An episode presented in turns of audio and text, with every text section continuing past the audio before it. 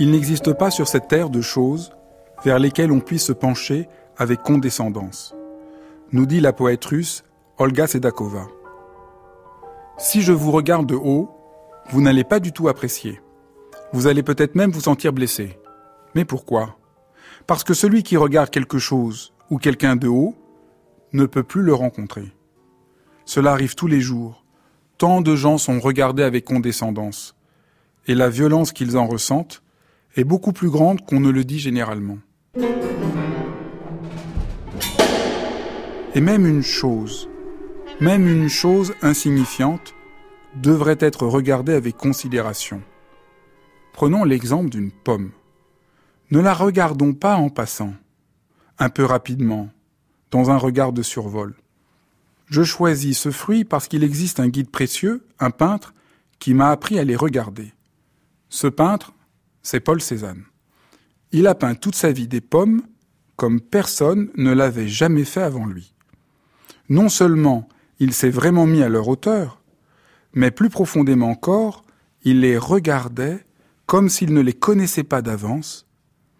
Je pense que l'art moderne est né au moment où Cézanne a découvert qu'une pomme n'est pas juste un fruit, mais l'occasion d'une expérience d'une profonde humanité. Le critique d'art Meyer Shapiro en a tellement été frappé qu'il affirmait que la pomme joue chez Cézanne le rôle des grands nus de la peinture classique. Regardez une pomme avec le même amour que Corrège contemplait le corps d'une femme nue. Quel renversement Depuis des siècles, on considérait que ce qui est intéressant, ce n'est pas une pomme, mais un corps parfait, ou encore les grandes questions de l'existence. Peut-être nous sommes-nous trompés. On peut dans une pomme toucher la vérité de ce qu'est la vie, la mort ou la justice. C'est là la grande leçon de la modernité. Tout regarder sans hiérarchie. Et c'est vrai. Si je regarde une pomme avec considération, je vais apprendre à regarder les hommes, ceux qui sont en marge, qui sont opprimés, ceux que d'ordinaire on ne voit pas, car tout va devenir important. Apprenons à méditer comme Cézanne. Essayons simplement de dire bonjour à tout ce que vous rencontrez. Regardez autour de vous ce vêtement, ce verre, ce parapluie. Dites-leur bonjour.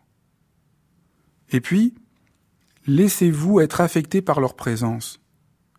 Entrez dans un rapport d'intimité avec eux. En regardant la tasse posée sur mon bureau, je me rends compte qu'elle accompagne mes heures avec tant de dignité. Elle n'est pas un simple objet indifférent et interchangeable. Elle est une vraie compagne. Et cet homme, comment le regarder sans le dévisager, en me sentant en lien avec lui?